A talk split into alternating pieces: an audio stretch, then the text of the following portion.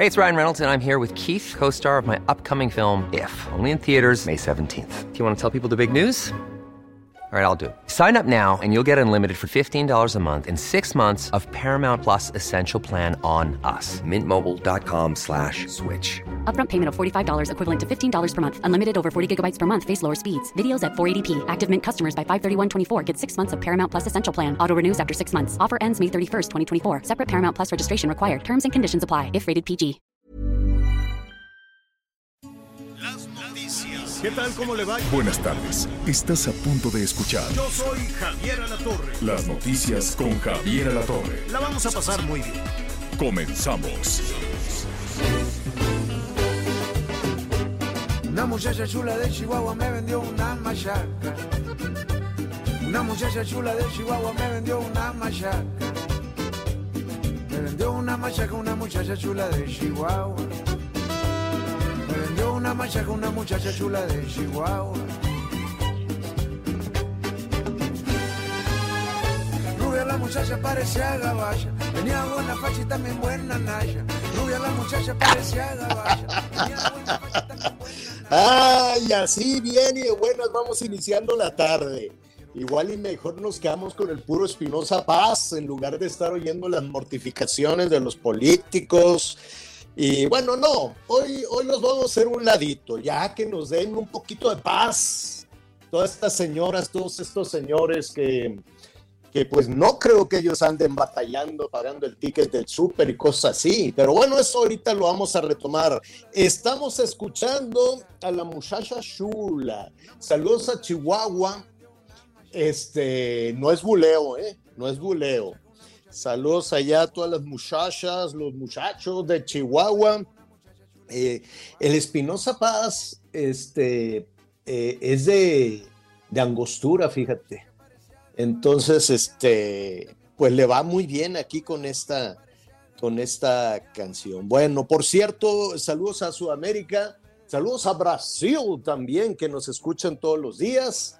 Eh, también en Salvador, en Honduras, en los Estados Unidos, ea, ea, nuestros amigos con unos calorones bárbaros. Y si no, que nos digan en arroba Javier-a la torre, es el Twitter. Y Miguelón y Leito están a punto ya de instalarnos el teléfono para el WhatsApp, que nomás parecen políticos ustedes dos, ¿eh? Parecen políticos porque nomás me prometen, sí, ya vamos a tener el número, no sé qué, y en esa ya llevamos como dos años. ¿Cómo estás, Miguelón? Hola Javier, ¿cómo estás? Me da mucho gusto saludarte. Saludos a todos nuestros amigos a lo largo y ancho, a lo largo y ancho del país. Sí, prometido. Además, ese número nos encanta porque a través de ese, bueno, pues muchos de nuestros amigos nos mandan mensajes. Pero bien dices, por lo pronto, pues ahí están nuestras redes sociales. A mí me encuentran Sí. muy sencillo en Twitter, en Facebook, en Instagram. Ahí Miguel Aquino y ahí inmediatamente aparece, aparece nuestra red. Pero por lo pronto, pues ya listos con toda la información. Así de rápido, Javier, ya estamos en viernes y bueno, pues la información, la información no se detiene. Vamos a estar platicando acerca. ¿Te vas a ir de vacaciones, Javier, en estos días de verano? Ah, Pues este, yo creo que sí. Lo que voy a hacer ahorita terminando el programa, voy a empezar a revisar en los cajones, a ver cuánto encuentro, porque está muy caro. Todo Está, muy, está carísimo y, y- y, pues no sé, las personas ahí que, que nos comenten también, todos aquellos que, que están buscando un sitio, un destino donde irse de vacaciones, pues este, ay, no, yo, yo antes de, de entrar en detalle y que nos digas quién, quién va a ser nuestro invitado para estas cosas y los consejos y demás, honestamente, Miguelón, eso de que la inflación está al 8%, es más, todavía la ponen por abajo del 8%, a mí me parece una tomada de pelo del tamaño de la inflación. O sea, no. Eh, dicen, es que es un, ¿cómo le dicen? Un promedio de los productos y que si la canasta básica y que quién sabe qué. Pues yo no sé dónde compran los del Banco de México, no sé dónde compran los del INEGI, no sé dónde compran los del gobierno, porque o, o vaya, al- igual y en una de esas no compran, que por cierto los cacharon ahora que se fueron allá a los Estados Unidos haciendo shopping y todavía se hubieran ido a las tiendas de dólar, pero no, se fueron a la más cara, una que se llama Neiman Marcus. Bueno, ¿qué quieres? O sea, es carísimo. Y luego dijeron, no, no compramos nada, nada más venimos a ver. Ah, bueno, pues ok. Entonces, este, yo, yo creo, no, no me imagino, ¿te acuerdas eh, que aquí estábamos? Eh, eh, saludos a Marcelo, a Marcelo Ebrard, que se fue para atrás como la desdichada Elvira cuando este, tuvo que pagar la gasolina, ¿no? De, por alguna razón y dijo, pero ¿qué es esto? Está carísimo. Yo no creo, ah, tal vez sí, pero no creo que, que los políticos o por lo menos los, los picudos, los de alto nivel, tengan que estar pagando la gasolina o tengan que estar pagando el súper. Es más, no sé si pagan la luz y los teléfonos celulares, este, no creo. No sé qué pagarán, pero su sueldecito, su sueldezote, pues, se lo guardan muy a gusto. No, no, no me imagino, pues, o, o tal vez sí, vamos a hablar con algunos para que nos digan si efectivamente este, ¿Qué pagarán, Miguel? Yo creo que nada, porque hay, hay este presupuesto y hay partidas especialmente para ellos. Es más, yo conozco a muchos políticos y expolíticos que en alguna ocasión, ya sabes, de repente en una entrevista, pues que antes desayunabas o comías y siempre pagaba el asistente, ¿eh? de veras. Sí, es una costumbre en los políticos no traer un quinto en la bolsa, no traer, o sea, porque se acostumbran a que todo les pagan, ¿no? Y además era de que no, no, no, este fulano, yo, yo, yo, yo pago mi café. No, no, no, ¿cómo crees? Yo te invito. Ya nomás hacían señas y ya llegaba ahí el, este, el escolta o el acompañante o alguien así, y eran ya eh, evidentemente los que pagaban. Pero yo creo que sí, ya es como una costumbre el del ser político, ¿no? Durante los tres años, en caso de ser diputado, presidente municipal, o seis años cuando están en la administración, ya sea federal o estatal, yo creo que sí, ninguno paga, ¿eh? Hay un político acá en Cancún que una vez me lo encontré en una celebración del Día del Padre y, estuve observando mucho esa, estamos en el mismo restaurante y en efecto, ¿eh? Él no pagó cuando llegó la cuenta, se acercó uno de sus escoltas y él agarró, sacó la tarjeta, él se levantó, o sea, yo no vi a este funcionario, a este político, ni poniendo el chip de la tarjeta, ni mucho menos firmando un voucher. Bueno, igual no, todos, porque pues imagínate, entre la cantidad de presidentes municipales, que son que como 2.500, más todas las gobernadores, los gobernadores, más los del gabinete de cada estado, más del tema federal, pues yo creo que alguien sí, ¿no? En una de esas, pues que nos digan, ahorita nuestros Han de ser los menos, ¿no? Eh, pues no sé, no sé, honestamente no sé, pero no me los imagino este, batallando como estamos batallando todos los ciudadanos con, eh, con, pues ya viene el fin de semana de hacer el súper y te va a ver. Hay que hacer un experimento, Javier. Eh, hay, un, hay un restaurante que está ahí este, muy cerca del Senado de la República, uno de esos restaurantes que les encanta ir, en donde se encuentra también un hotel muy famoso de Paseo de la Reforma, y ahí hay un restaurante muy bonito. Bueno, pero a ¿cuál para ir? ¿Cómo se llama? ¿Cuál será? El Four Seasons, exactamente. Ay, pero ese es bien caro, es para turistas o políticos. Pero, pero mm. como está muy cerca de, de, la zona del nuevo Senado de la República, tú puedes ir a ah. desayunar, a comer, a cenar. Siempre te vas a encontrar, te lo juro, no menos de tres, cuatro políticos. Vamos a hacer el experimento, porque ahí hay una especie como de, como una terracita en donde pues, te puedes sentar ahí en una banquita sin consumir. Estos restaurantes son así que tienen este, sus banquitas a, no al aire libre, sino también como parte de la terraza. Y ahí vamos a observar, y te juro que si hacemos el experimento, nos vamos a dar cuenta que son pocos los políticos que sacan mm. la chequera, que sacan la cartera para pagar. Sí, eso sí. Igual y, pues no sé, creo que tampoco pagan ni la peluquería, porque, por ejemplo, ahí en, en el Senado, en la Cámara de Diputados, creo que les dan ese servicio en fin, en fin, ya para qué hacemos corajes. Lo que sí es que todo está muy caro. Todo está realmente caro. Hoy estaba eh, revisando que, por ejemplo, la, eh, la industria harinera, toda la cuestión de trigo, todos los insumos están por los, pero todo sube y sube y sigue subiendo y vuelve a subir. Yo, yo no sé cómo le hace la gente nada más con las ayudas estas que, que se les da que está muy mal dicho la ayuda del gobierno, porque pues siempre lo hemos dicho, nadie, ninguno de los funcionarios, desde los guardianes de la galaxia hasta quien tú quieras, saca de su cartera para, para las becas y para los apoyos. En medio de esta crisis, qué bueno que les cae ese dinerito, bendito sea Dios que está cayendo ese, ese dinero, pero con eso será suficiente, porque pues yo no, no, no veo a, a la gente buscando trabajo, algo está pasando que no acabo de entender. Deberíamos de llamarle ayuda ciudadana, porque finalmente el dinero con el que se pagan todos esos programas son de los ciudadanos que pagamos impuestos, porque ya lo hemos dicho más de una ocasión, no hay gobierno que tenga dinero, todo el dinero sale de los impuestos de la gente que trabajamos evidentemente de manera, de manera formal. ¿Tú estás, ¿no? ¿tú, estás en algún este, programa o algo así? Bueno, no, sé, tu, suegro, tu, tu mamá. Sí, mi suegro, mi suegro que es un hombre de 75 años, mi madre que también es una mujer de 76 años. Sí, ambos están en este programa de, de, ayuda para la gente de la tercera. De la pues qué bueno, qué bueno que se te regrese un poquito de todo lo que has dado durante toda tu vida, durante toda tu vida laboral, que tú siempre has sido formal y pues le das todos tus ingresos. Fíjate que mi mamá no ha podido, por más que le buscamos en la página, en el internet y ponte por aquí, ponte por allá, es dificilísimo. Ha sido muy, muy, muy, muy, muy complicado. Entonces, pues no ha podido. Saludos a doña José, que es viernes. Y entonces, pues, pues eh, este, vamos a revisar al rato más o menos cuántos programas, porque yo ya perdí la cuenta, Miguel.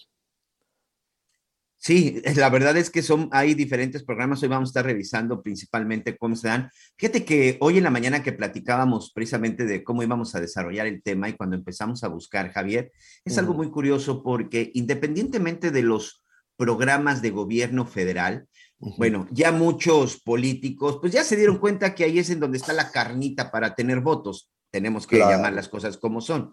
Y muchos gobiernos estatales también tienen sus propios programas. Hoy Hoy a ciencia cierta, Javier, no podemos decir con claridad cuántos programas de, de apoyos sociales existen si no lo revisamos estado por estado. Por ejemplo, en la Ciudad de México hay un programa que le ayuda a los estudiantes que es por parte de la, del gobierno de la Ciudad de México, pero también está la famosa beca Benito Juárez, que por cierto a partir del lunes la empiezan a pagar, este, acaba de anunciar la SEP, que esa es del gobierno federal pero también en la Ciudad de México hay un programa especial para las, eh, para las madres solteras. Y aparte también hay otros programas de nivel federal que les ayudan en ese sentido. Es decir, si te pones a hacer cuentas de cuántos programas sociales existen en el país, tendríamos que hacerlo estado por estado, porque, insisto, pues ya se dieron cuenta en dónde están los votos, ya se dieron cuenta cómo pueden tener pues estos beneficios políticos el día de una elección. Mm, o sea, puede recibir doble.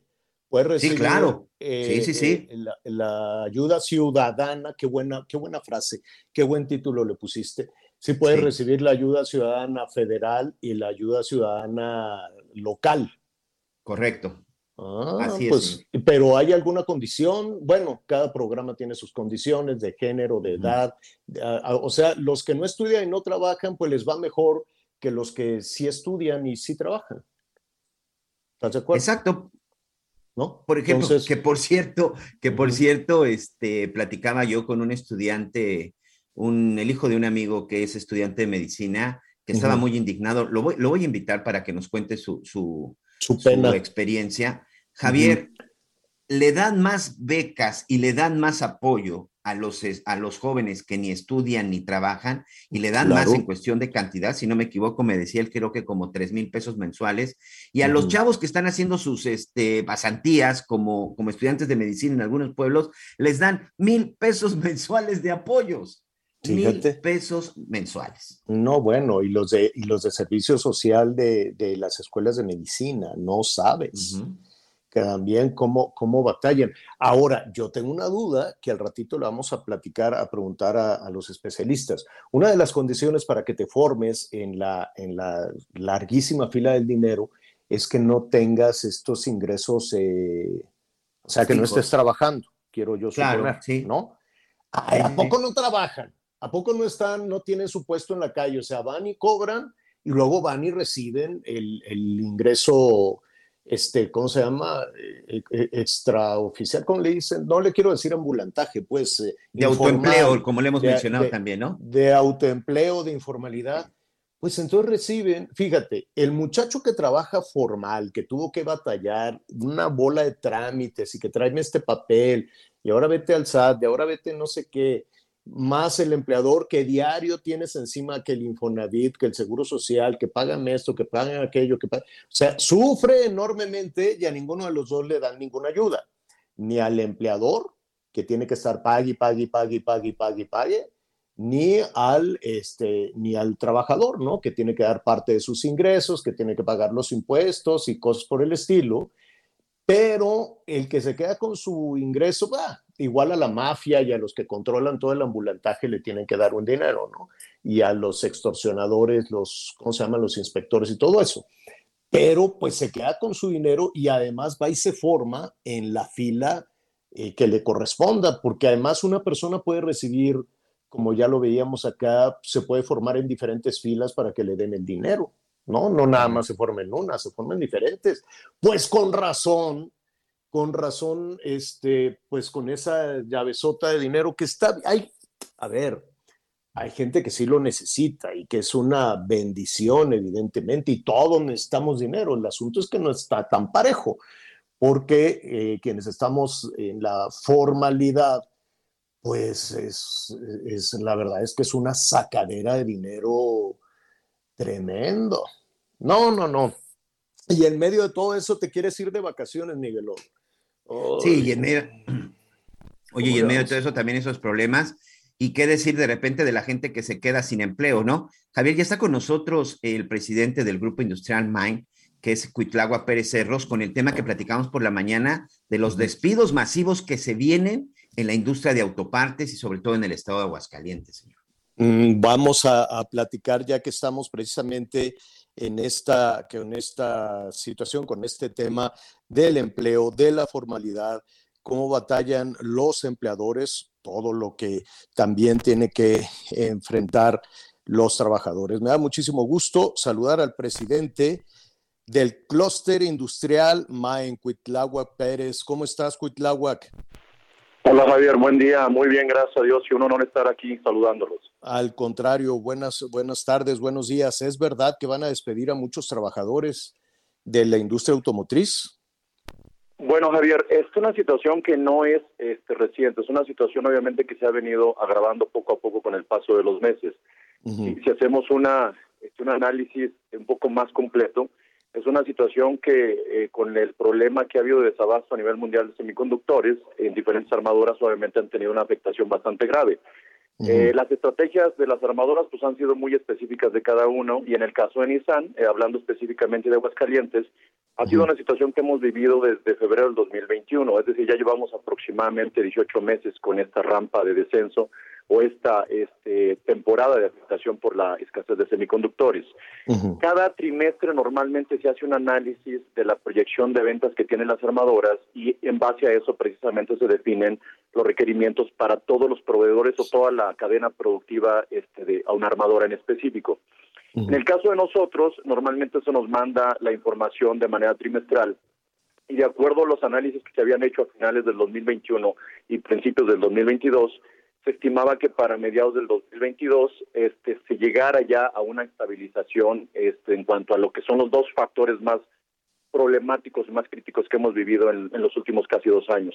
Uno de ellos es la escasez de semiconductores a nivel mundial y la otra es el problema de logística marítima, que pegó en dos sentidos. Uno, los tiempos de entrega este, se elevaron drásticamente, de irnos de tres a cuatro semanas aproximadamente en promedio de un buque de Asia hacia América, este se está yendo de cuatro a seis meses aproximadamente y los costos fueron 300, entre 300 y 400 por ciento más, más altos, ¿no? Válgame Dios.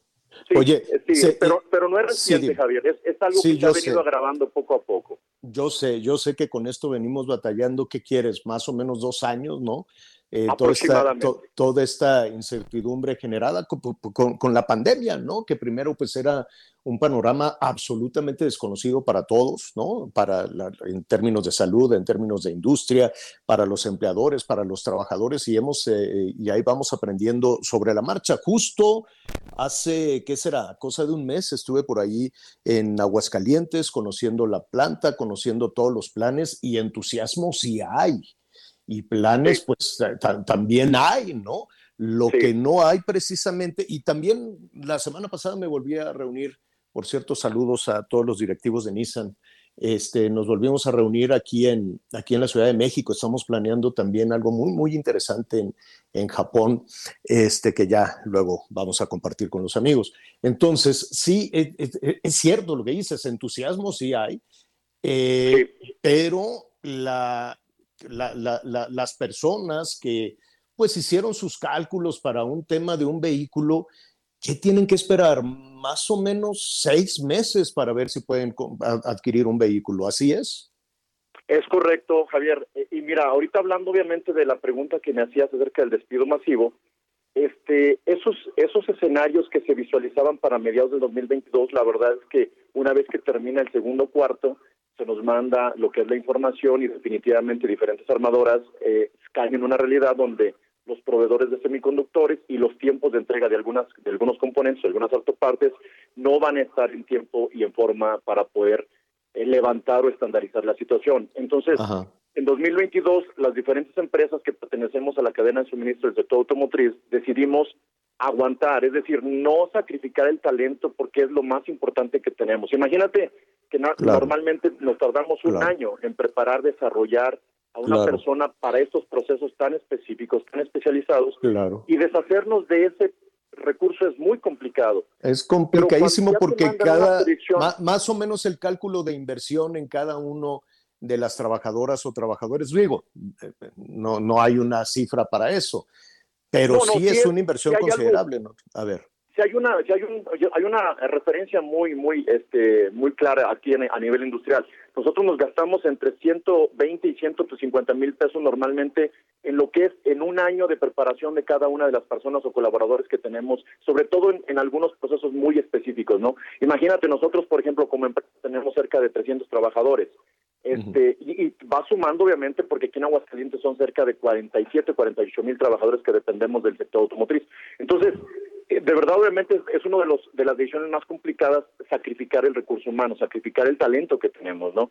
Cuando ya tienes una proyección que no es alentadora, entonces ya las diferentes empresas en las diferentes organizaciones empresariales decidimos decir no puedo retener más el talento porque no hay requerimiento para poder justificarlo. Y es ahí donde viene, ¿no? Es ahí donde viene la decisión en conjunto, ¿no? Oye, ¿hay alguna... A ver, entonces, dos cuestiones.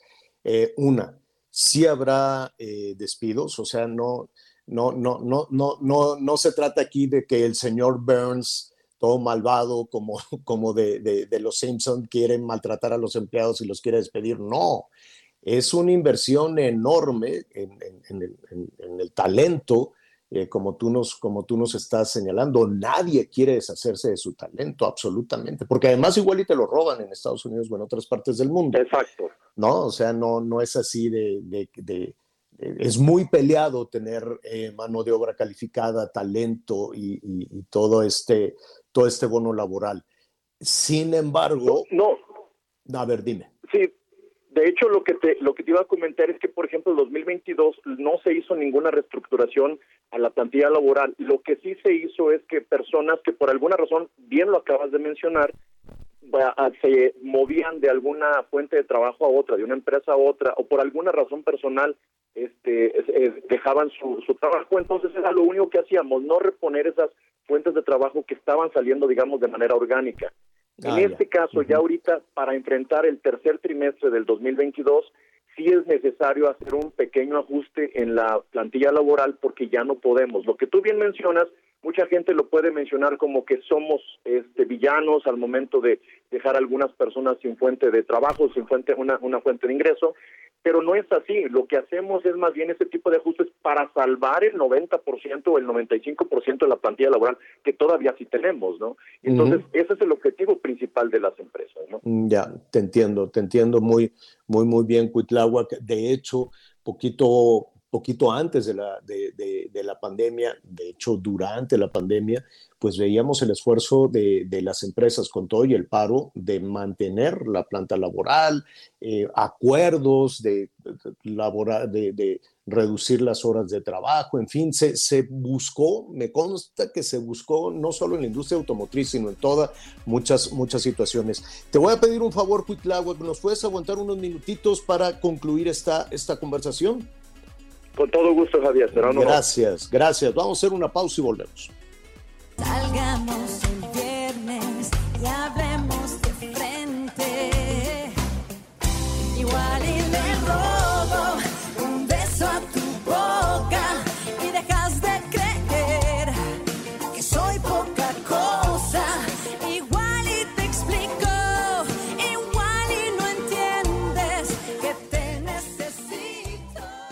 Conéctate con Javier a través de Twitter, arroba javier-alatón. Sigue con nosotros. Volvemos con más noticias. Antes que los demás. Heraldo Radio, con la H que sí suena y ahora también se escucha. Todavía hay más información. Continuamos. Llegó una oferta muy fresca. Aprovecha que la carne de res para asar está a 154.90 el kilo. Sí, a solo 154.90. Y el plátano a 18.80 el kilo. Sí, a solo 18.80. Con Julio lo regalado te llega. Solo en Soriana. A julio 18. Aplican restricciones. Válido en Hiper y Super. Bueno, muy bien. Estamos eh, eh, con, este, con este tema de, de la industria automotriz, nuestros amigos también en Querétaro, en Sonora, pues también preocupados con este asunto porque pues aquí estamos hablando, por ejemplo, de la planta que es enorme, una de las plantas además más generosas eh, e importantes del mundo con una inyección de tecnología bárbara. Y lo digo porque he estado ahí en dos, en dos ocasiones, muchísimas gracias a la invitación. Y este, ya eh, estamos eh, platicando precisamente con Cuitláhuac Pérez, él es el presidente del Grupo Industrial Maen. El Grupo Industrial Maen, para ponernos un poquito en contexto, pues eso es, forma parte de los proveedores, ¿no? Entonces, en toda esta cadena de suministros, pues eh, es, eh, pues es una parte eh, fundamental, importante, generadora también de, de, empleos y, y, desde luego de riqueza, ¿no? Para toda, para toda la región Cuitláhuac. Em, lo dije correctamente, ¿verdad? Cuitláhuac. Sí, es correcto. Ah, sí, sí, ya, son, son también proveedores. Bueno, eh, estaba toda esta preocupación de, em, de, del asunto del desempleo y estamos viendo que em, esta, esta, esta historia no se genera y termina en México. Es decir, mucho de lo necesario para terminar un vehículo, además de la tecnología y demás, este, pues está atorado en Asia, ¿así es? Es correcto, Javier. Este, yo creo que antes de la pandemia podíamos nosotros hablar de muchos beneficios que tenía y muchas ventajas que tenía la globalización y el hecho de que las estrategias de los corporativos se enfocaran precisamente en desarrollar ciertos componentes, ciertos sistemas, región o zona del mundo en específico, ¿no? El detalle también que no habíamos vivido, este, que se empieza a vivir con la llegada de la pandemia, es que esa globalización que tanto este, tuvo auge en las últimas décadas nos está este, cobrando la factura, porque si bien es... Uy, perdimos a Cuitláhuac. Qué malas están las comunicaciones verdaderamente. Bueno, lo vamos a retomar. Ahí está. Sí habrá un ajuste este, ahora sí, Cuitlagua, te, te, nos fuiste un poquito. Y estábamos viendo que, eh, que esta no es una decisión doméstica, por decirlo de alguna manera, tampoco significa que la industria automotriz, que es uno de los motores, de los poquitos motores eh, encendidos en nuestro país, esté mal. Simple y sencillamente en este tema de globalización, hacen falta las piezas para acabar el vehículo. Así es, Javier. Este, me mencionábamos que al final uno de los principales este, ventajas que teníamos antes de la globalización era que podías conseguir diferentes componentes y diferentes proveedores en cualquier región del mundo. Ahorita con la llegada de la pandemia se nos convirtió en una desventaja porque ciertas zonas fueron más afectadas que otras y en algún momento también en específico de la proveeduría, ya sea, hablamos ahorita del sector automotriz, pero tú lo mencionabas hace unos minutos muy acertadamente, no, no afectó solamente el sector automotriz, es esta afectación de la escasez de semiconductores y el problema de logístico marítimo ha afectado prácticamente a toda la industria, este entretenimiento, línea blanca, electrónica, automotriz, a todos lados, ¿no? Pero hablando específicamente de Aguascalientes, este es uno de los problemas que tenemos ahorita. Por ejemplo, haber centralizado el 60% de la producción de semiconductores en, en Asia, en Taiwán específicamente, representó también un riesgo muy alto, porque al final, cuando la demanda creció al momento de reactivar después de la cuarentena toda la producción o toda la manufactura a nivel mundial, no tuvieron capacidad para poder suministrar todos los componentes que se requerían. Y entonces ha sido una rampa de, de recuperación muy lenta, que al final eh, cada una de las armadoras ha tenido que agarrar una estrategia específica y definir cuáles son las regiones del mundo donde son más rentables cada uno de, de sus plantas de manufactura y cuáles son los modelos también que el sector está o que el mercado está comprando. Entonces, bajo esa estrategia hay ciertas zonas este, que son más afectadas que otras, como en el caso de Nissan Aguascalientes. Como bien lo mencionabas, tiene dos de las mejores plantas a nivel mundial pero ese ese problema de escasez nos ha afectado bastante al grado tal ahorita si decía hacer una reestructuración laboral, ¿no? Qué, qué mala noticia esa reestructuración laboral, que me queda claro que no es de mala fe, pero significa despidos. Más o menos cuántas personas va a ser de golpe y porrazo, paulatinamente. ¿Han hecho un cálculo, Cuitláhuac? Sí, este, eh, platicando ayer con varias organizaciones, entre ellas también la Confederación de Trabajadores Mexicanos que representa Alfredo González eh, visualizamos aproximadamente en total unos 5 mil cinco mil fuentes de trabajo de las 40, casi 50 mil que tenemos aquí en Aguascalientes que dependen directamente del sector automotriz.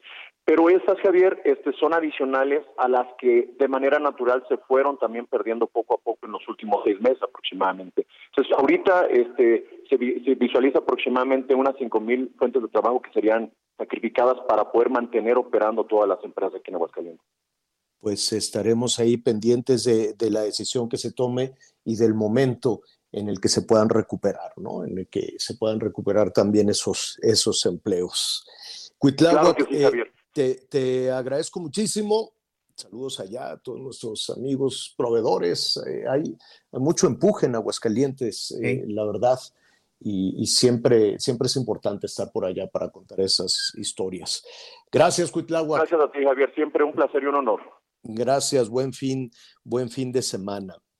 Bueno, sí, no, no, no está nada bien, ¿no? Imagínate la bola en el estómago para, pues que, porque cada uno de esos cinco mil trabajadores, pues es el, ese, eh, el, que lleva el dinero a la casa de cinco mil familias, Miguel.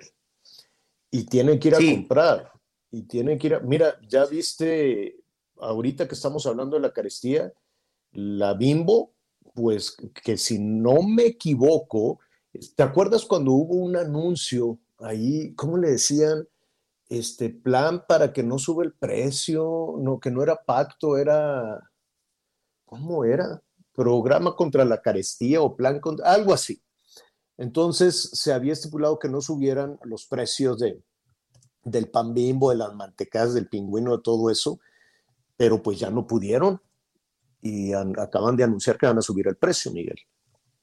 Sí, y sobre todo este, este, este pan, o sobre todo, era el anuncio, el plan para contener la inflación y garantizar un precio justo de alimentos de la canasta básica. Ese era el plan que ellos, ese era el plan que precisamente anunciaban desde abril desde abril de este, de este año, un plan antiinflacionario, pero bueno, pues esta empresa yo, mexicana... Yo, entiendo que es una buena intención hacer ese plan y decir, vamos a ponernos todos de acuerdo para proteger la economía y que no le salga tan caro a las familias, sobre todo a los más pobres. Pero pues tú puedes tener toda la buena intención y convocar y que la gente te diga, sí, claro que sí, vamos a jalar todos para adelante, pero las condiciones internacionales te dicen, oye, el trigo está disparado. ¿Por qué está disparado el trigo? Pues porque los rusos y los ucranianos, que son los que están este, produciendo los cereales en el mundo, este, están en guerra, están agarrados del moco y entonces pues sube todo. Evidentemente hay muchos más factores, las piezas, los tractores, los fertilizantes, los productores, que la gente anda con este tema de que no quiere trabajar, ¿no? En Estados Unidos, en Canadá, en todo el mundo. Dice, no, ya a mí me vale tres pepinos eh, sobreviví el COVID, ahí háganse bolas, a ver quién va a ir a, a- a- a- trabajar. Entonces son, son muchos factores. Perdón la interrupción, va a subir entonces el pan bimbo. Sí, va a subir parte de, su, parte de sus productos y esto tiene que ver, pues, por supuesto, Javier, con el incremento de los insumos que tú perfectamente acabas de narrar muy bien. ¿A qué? Bueno, que nos productos está, que se... Ajá. ¿Qué nos está pasando? Como diría, como dirían los polivoces, Laureano, ¿qué nos está pasando? Porque qué, qué malas las comunicaciones. Bueno, en un ratito más le vamos a ofrecer todos estos detalles. Tenemos alguna, algunos problemas, el internet, las redes sociales, todo, todo, todo. Llevamos ya toda esta semana batallando, como no tiene idea, las plataformas. Todo esto es una calamidad. Y sí, pero es muy sencillo echarle la culpa al COVID y que si no sé qué. No, no, no. Todo hay un saltapatrás tremendo en las, en las comunicaciones. Bueno, en medio de todo esto, platicaba con Miguel hace unos momentos. Y sí, con mucho gusto vamos a retomar este anuncio de Bimbo, cuánto va a subir. Y no nada más Bimbo, todo el pan. Usted vaya a comprar una bolsa de pan dulce hoy para la noche, para su familia, y le va a costar mucho más caro todo le va a costar absolutamente más caro. Entonces la gente se agarra de los programas sociales. Digo, no es que la gente se agarre de ahí. Es importante, es necesario, sobre todo para los más pobres, que les caiga ese dinerito, que no es dinero del gobierno. Ningún funcionario abre su cartera y dice, tómalo, es dinero de ciudadanos para ciudadanos. ¿Será suficiente con eso? ¿Cuántos programas hay? Hay algunas eh, localidades, por ejemplo, la Ciudad de México, que pues hay programas que da, eh, que se dan en la Ciudad de México, pero también del, del, eh, del gobierno federal. Eh, me da muchísimo Mira. gusto y le agradezco a Fátima Mace, eh, directora de Sociedad Incluyente del Instituto Mexicano para la Competitividad del IMCO, que esté con nosotros. Fátima, muy buenas tardes, ¿cómo estás? Hola, muy buenas tardes, Javier. Pues un gusto estar con ustedes esta mañana. Oye, estamos revisando porque, pues, eh, sí, ¿no? Queda, queda un poquito en el aire todo este tema de los programas, de los programas sociales. A mí no me gusta decir los programas de gobierno, eh, y de hecho, ¿te acuerdas que al principio pues iban con, con el chaleco que, y decían, esto te lo da, esto te lo manda el presidente, y luego se armó ahí una rebambaramba. Sin embargo, pues queda, ¿no? Queda un poquito en el imaginario que el gobierno te, te da el dinero. Claro, no, bueno, por supuesto que este tipo de programas pues se prestan, digamos, a, a, a este, pues, eh, digamos que se genere como un cierto agradecimiento, ¿no? En, en- entre, entre el gobierno del turno y la población beneficiada. Ahora, sin duda, es, es una, son políticas que hasta cierto punto pues son necesarias, ¿no? Porque al final del día en nuestro país hay altos niveles, niveles de Claro, pobreza que claro. eh, estamos viendo que además pues han incrementado y en gran medida por, por la situación que estamos viviendo con la pandemia. Ahora, el tema es eh, cómo están diseñados los programas y si realmente está sirviendo o están generando un impacto para reducir estas carencias sociales y estos niveles de pobreza tan altos que vemos que vemos en nuestro país, ¿no? O si están sirviendo otros intereses. Y es ahí pues donde es muy interesante y necesario y, y conocer bien el diseño de los programas y hacer evaluaciones cada vez más serias con respecto al impacto que tienen, ¿no? Ahora, ¿tú, eh, tú sabes o hay, hay algún mapeo de cuántos progra- programas sociales, y, y tienes toda la razón, esto no es nuevo, ¿no? Esto eh, fue un motor, por ejemplo, para el PRI durante muchísimo, muchísimo tiempo, y había esta beca, y había este programa, y esta tarjeta, y o tal fertilizante, en fin, los programas sociales han existido en nuestro país de la mano de situaciones políticas y electorales desde hace muchísimo, muchísimo tiempo, ¿no? Son una herramienta ya muy bien aceitada en la clase política nacional. ¿Sabemos hoy cuántos programas hay?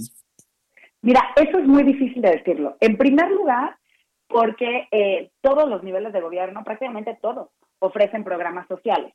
Y es difícil, digamos, hacer un conteo, no hay una página que nos permita tener un inventario completo, que de hecho sería ideal tenerlo, ¿no? En segundo lugar, es cuáles son los programas que tipificamos como programas sociales. Y justo esto es un tema que nosotros vamos dan- le vamos dando seguimiento en el INPO. Y, por ejemplo, nos hemos apostado a los programas que este gobierno decidió que eran prioritarios desde el Plan Nacional de Desarrollo. Pero en realidad vemos que incluso esta lista varía, digamos, cada año cuando sacan los criterios económicos, la lista no es la misma. E incluso ha habido programas como las tandas del bienestar que, que desaparecieron, ¿no? Entonces no hay, digamos, eh, permanente. No, esa, no hay una lista clara, ¿no? Y, y, y, eso, sin duda, primero, complica el análisis del gasto en, en desarrollo social o en, en, este tipo de programas que lo que buscan es disminuir pobreza. Y segundo, pues también complica, eh, digamos, el, el, análisis del impacto que tiene, ¿no? eh, Algo que, que sí hay que, hay que decir, que hemos visto a grandes rasgos, es que en comparación con las administraciones anteriores, hay dos cosas que destacan. La primera es el privilegio de, esta, de este diseño de transferencias monetarias con eh, requisitos mínimos, es decir, que con que cumplas una o dos características como el grupo de la edad, puedes obtener el, el, el apoyo. Eh, y esto es, mira, dentro de los programas prioritarios, cinco de los nueve programas prioritarios tienen este tipo de diseño y concentran el, el 12% asignado a la función de desarrollo social, que es la función más grande del gobierno, ¿no? Entonces, uh -huh. realmente, en términos presupuestales, eh, tienen una prioridad enorme.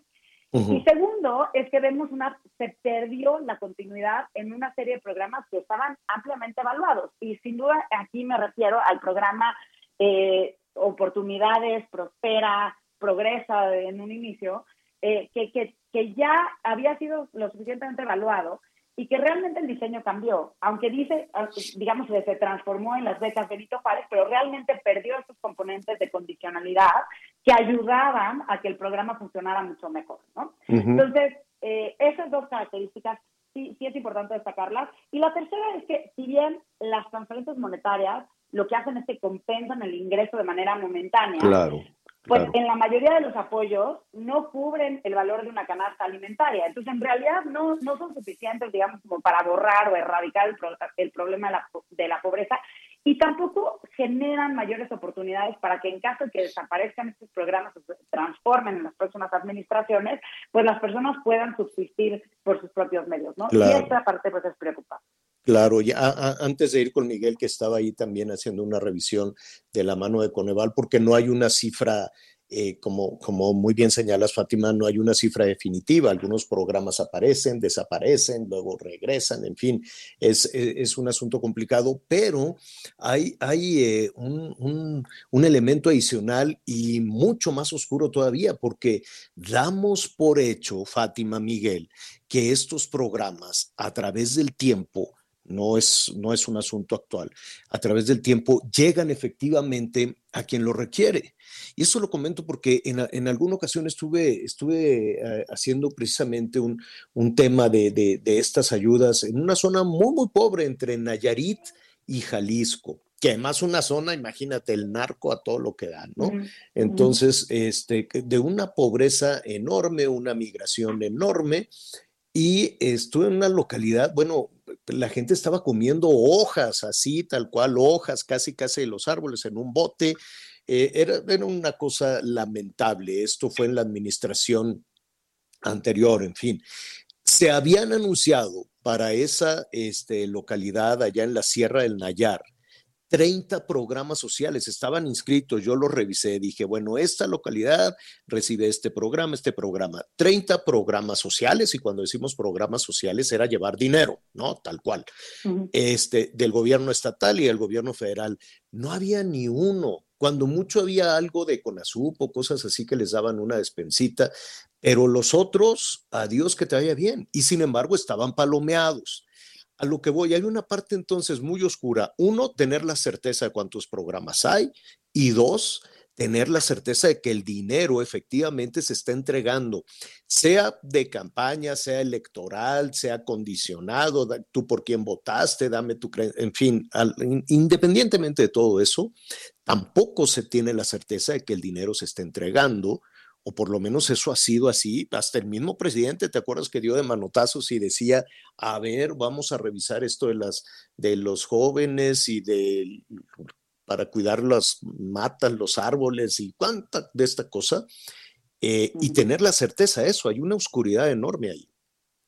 No, y además los, los, las cifras lo que muestran es que se ha perdido esta eh, progresividad de los programas. ¿A qué me refiero con esto? Que están llegando justo, como dices, a los hogares en donde hay mayores carencias. Un dato que muestra eh, Coneval en los últimos datos de pobreza que, que, que se publicaron el año pasado es que entre 2018 y 2020 el, el 24, hay una caída de 24% en los hogares de decil 1, es decir, los que menos ingresos tienen, contra un incremento del 18% en el decil 10. Entonces, es decir, aunque este tipo de programas, porque aquí en realidad pues lo que se preguntan los hogares es cuántos eh, reciben transferencias, incluyendo este tipo de transferencias monetarias, independientemente de cuántos programas de, o de qué tipo de programas lleguen. Pero lo que sí vemos es que probablemente esta relajación de las reglas, en donde hay criterios mínimos para acceder a las transferencias monetarias, pues están también disminuyendo el potencial de eh, lograr que los recursos lleguen a donde las familias más lo necesitan. Claro. Eh, finalmente, eh, o, bueno, antes de, pedirte una conclusión, si estás de acuerdo o no con, con esta historia larguísima, los programas sociales. Miguel, tú tenías ahí más o menos una evaluación de cuántos programas, ¿no?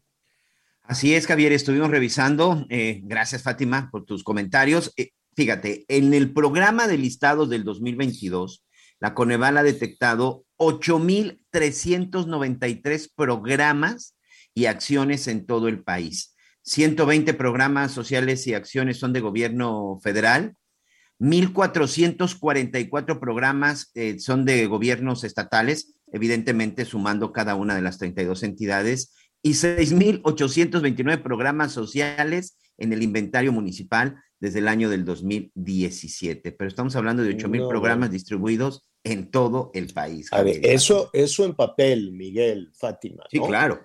En papel uh -huh. te puede decir, yo di esto de aquello, pero en los hechos, pues hay una oscuridad enorme, ¿no? No, Fátima, seguramente no.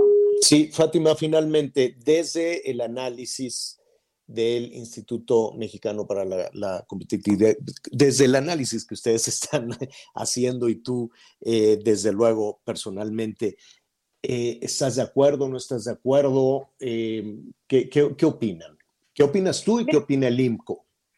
Mira, yo creo que aquí hay dos cosas. La primera es reconocer la necesidad de combatir la pobreza y la desigualdad en nuestro país. Eso no está en discusión. Lo segundo es, es fundamental evaluar el impacto y el diseño de este tipo de programas de una manera seria y continua y, y, realmente metiéndolo a ciclos de mejora, ¿no? Porque en la medida en la que no evaluemos estas acciones y no realmente vayamos haciéndole los ajustes necesarios a los programas para reducir la pobreza y la desigualdad, esto, esto eh, pues no, no mejora. Y la segunda lección que creo que es importante decir, y esto lo hemos escuchado constantemente en el discurso federal, es que uh -huh. los programas sociales se ha invertido cada vez más en programas sociales, cosa que es cierta, pero esto, este tipo de programas no sustituyen ni equivalen a un estado de bienestar. Eso hay que decirlo porque en realidad, aunque compensan de manera transitoria el ingreso, pues no, es, no se está invirtiendo lo suficiente en salud, en educación, en eh, lograr que el, mercado, que el mercado laboral tenga una mayor proporción de empleados formales que tengan acceso a la seguridad social. Y en ese sentido, digamos, se mantiene, este tipo de brechas se mantienen y se van ampliando con el tiempo.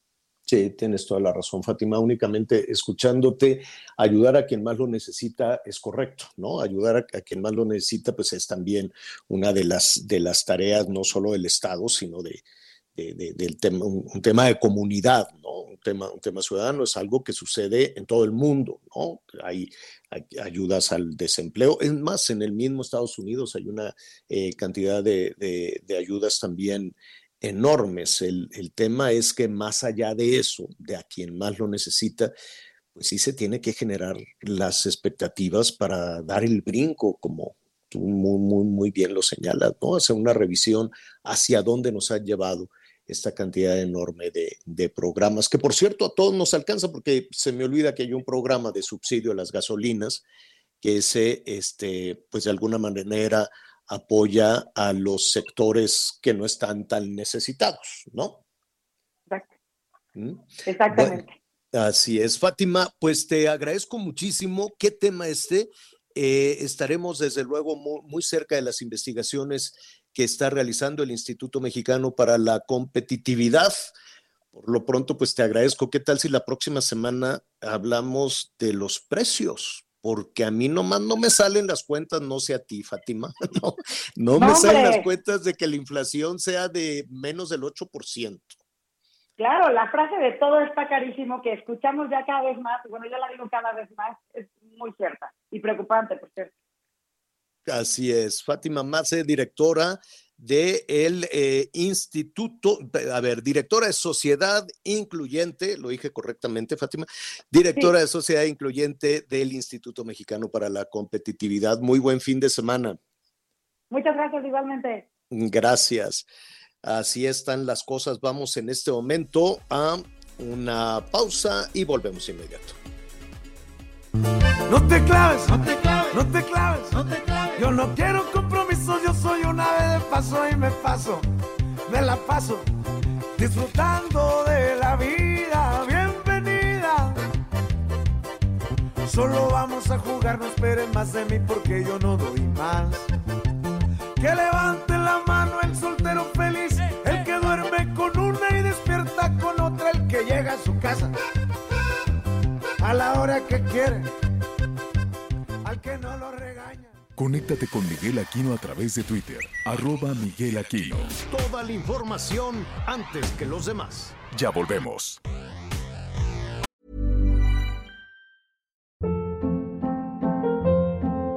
Hold up. What was that? Boring. No flavor. That was as bad as those leftovers you ate all week. Kiki Palmer here, and it's time to say hello to something fresh and guilt-free. Hello Fresh. Jazz up dinner with pecan-crusted chicken or garlic butter shrimp scampi. Now that's music to my mouth. Hello Fresh. Let's get this dinner party started. Discover all the delicious possibilities at hellofresh.com.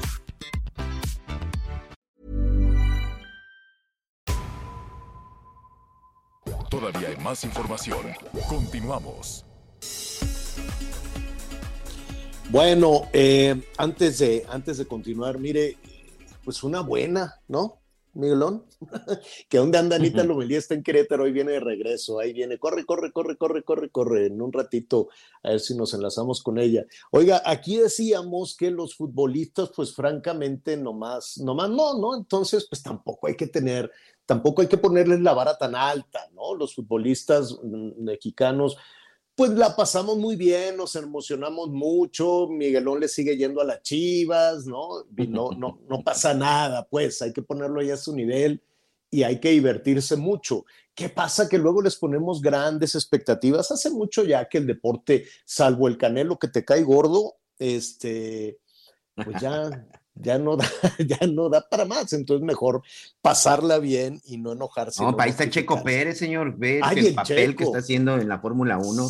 no, todavía hay mexicanos que, que, que Sí, ponen no, la vara no, muy alta. no, muy bien, nada más que el automovilismo, pues sí es, es como de nicho, ¿no? Apenas le estamos entendiendo de qué se trata, que, que acelérale por acá, ¿no? No es, no es un tema como de los arrancones, pues, o sea, hay que entenderle, ¿no? No- Se hizo muy famoso porque es muy bueno, realmente es, es, es un piloto de los mejores del mundo, pero es un deporte. Es más, la gente todavía no lo asocia mucho como un deporte, ¿no? ¿Estás de acuerdo? Entonces Sí, el sin duda. fútbol y el fútbol, pues nos la creemos, ya ahí vamos, y resulta que siempre no. Pero en lo que sí, que es un deporte mental, por decirlo de alguna manera, hay que ejercitarse con ese tema, es que México es uno de los mejores competidores en matemáticas, fíjate tú. Cada vez que hacen eh, la prueba esta, que creo que ya no van a hacer el, el examen este, ¿cómo se llamaba? PISA. Ya el gobierno dijo, no, mejor no evalúen a nuestros niños porque pues no van a salir bien. No sé, creo que después dijeron que sí, pero que siempre no. Yo desafortunadamente creo que no, si se aplicara la prueba PISA este, con este comparativo internacional, pues la verdad es que nuestras niñas y niños no iban a salir bien ni siquiera en lectura, ¿no? Ni siquiera en lectura de comprensión. Pues imagínate ahora en el tema de matemáticas, pero hay algunos que esto hay que agradecerlo mucho a los mismos chavos que tienen este, este esfuerzo, este talento, a sus familias también que han logrado desarrollar que, que, que estos chamacos les guste este, esta, el- la, la matemática que es fascinante, la verdad es que es fascinante. El hecho es que México acaba de ganar dos medallas de plata. Ganó dos de plata y cuatro de bronce. Nos falta la de oro, pero como quiera, con dos de plata y cuatro de bronce en la Olimpiada Mundial de Matemáticas. ¿eh? Mundial de Matemáticas en Oslo.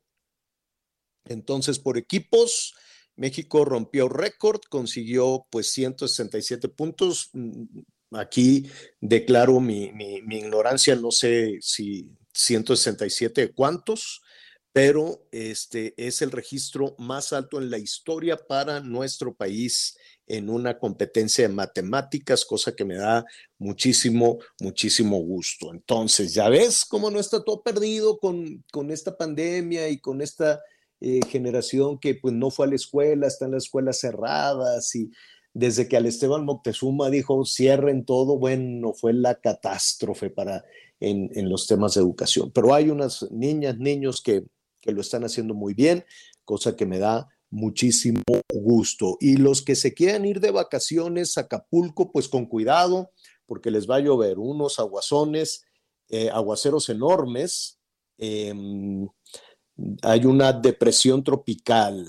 Al ratito le van a poner nombre, porque siempre le ponen 6C, diagonal, no sé qué, no sé qué, no sé qué, ¿no? Es como los reporteros de, de seguridad que dicen, en- ¿cómo le dicen la qué? La, la orden de aprehensión 6B, 24 diagonal, diagonal, 45, ¿no? O sea, como si la gente estuviera, ay, mira, le aplicaron la investigación número 6, 10, diagonal, no sé qué, nada. Pues hay una depresión tropical que puede crecer, mucho cuidado, puede ser un ciclón, pero va a llover fuerte hoy, este fin de semana. Atención los que quieren ir a la playa en Guerrero, los que quieren ir a la playa en Oaxaca o en Michoacán, les lloverá. Entonces un poquito, un poquito de paciencia, disfrútenlo y pásenlo, pásenlo muy bien. A propósito de, de los procesos judiciales, Miguelón, ¿qué pasó con los de Topilejo, con los de Sinaloa? Eh, bueno, Javier, pues este, le acaban de, los acaban de aplicar en un operativo 32 24 47 para que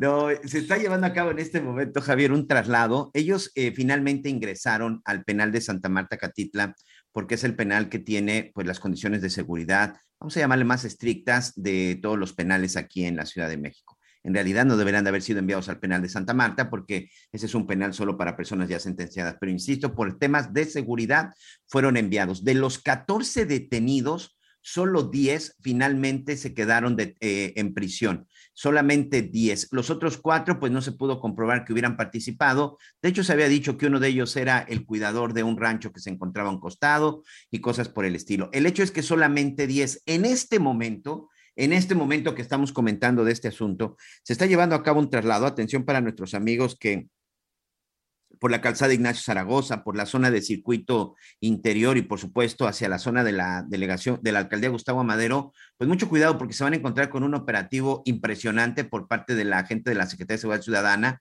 a bordo de estas unidades blindadas conocidas también como rinocerontes y policías encapuchados, colgados de camionetas, colgados de patrullas. Se habla de por lo menos un operativo en donde participan entre 8 y 10 vehículos y pues que están circulando pues a una velocidad importante como es de esperarse, o sea, hay mucha seguridad, los están trasladando a los juzgados del reclusorio norte, porque va a ser precisamente en el reclusorio norte en donde van a iniciarles el proceso por una serie de delitos, delincuencia organizada, aportación de arma de fuego, el asunto de las drogas, y bueno, pues también a esperar a ver qué se les va a vincular en el fuero federal. Pero por lo pronto, 10 de los 14 detenidos en el caso de Topilejos y vinculados aparentemente al cártel de Sinaloa, pasaron la noche ya en la penitenciaría de Santa Marta, Catitla, y en este, en este momento, como te decía, están siendo trasladados a un juzgado en el reclusorio preventivo norte, reclusorio que se encuentra en la alcaldía Gustavo Amadero, en el norte de la capital. Entonces vamos a esperar a ver qué es lo que, qué es lo que sucede con estos personajes, pero en verdad, mucho cuidado con este operativo y no se preocupen, no se espanten, se trata de este traslado. Bueno, entonces eh, no se sabe, solo los están trasladando. ¿Cuál es el delito? Porque pues, yo me quedé pensando. Son varios delitos, cuando- Javier. Podrían A ser ver, cinco. Eh, homicidio en grado de tentativa, lesiones. Recordemos ¿Por- que por hay por lo menos cuatro policías que resultaron grado- con lesiones. ¿Por qué homicidio en grado de tentativa? ¿Por, ¿Porque le dispararon a los policías? Efectivamente, este, literal, como se dice en el argot, les tiraron a matar. Entonces, por eso es homicidio en grado de tentativa, lesiones, delitos contra la salud, portación de arma de fuego y cartuchos de uso exclusivo de las Fuerzas Armadas y secuestro.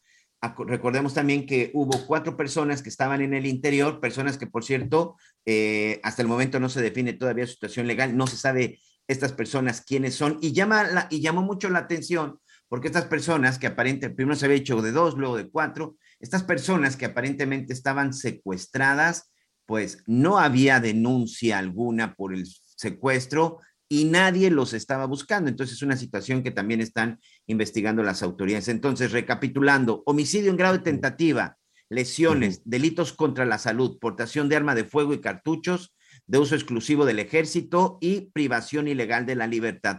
Esos serían los delitos, pero el juez tendrá la última palabra.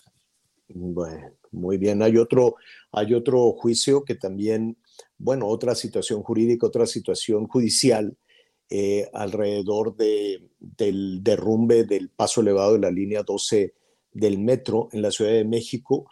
Duró horas eh, la audiencia, una audiencia que, si no me equivoco, duró más de, más de 20 horas. Em, hay pues polémica alrededor, ¿no? Alrededor de quiénes, eh, de, de a quienes se, se llevó ante, ante el juez, a quienes se llevó ante la autoridad. Son ocho funcionarios, eh, van a llevar el proceso en libertad, eh, tienen que ir a firmar, pues, y eh, todo esto pues tiene que ver con el derrumbe del metro hace un año, con la situación de las víctimas, con las indemnizaciones, bueno, todo un proceso. Miguel, creo que del, antes de ir con nuestro, con, con nuestro siguiente invitado, el abogado precisamente de algunas de las víctimas de este derrumbe, eh, ¿a quiénes llevaron ante la autoridad de los funcionarios del metro? ¿A los actuales?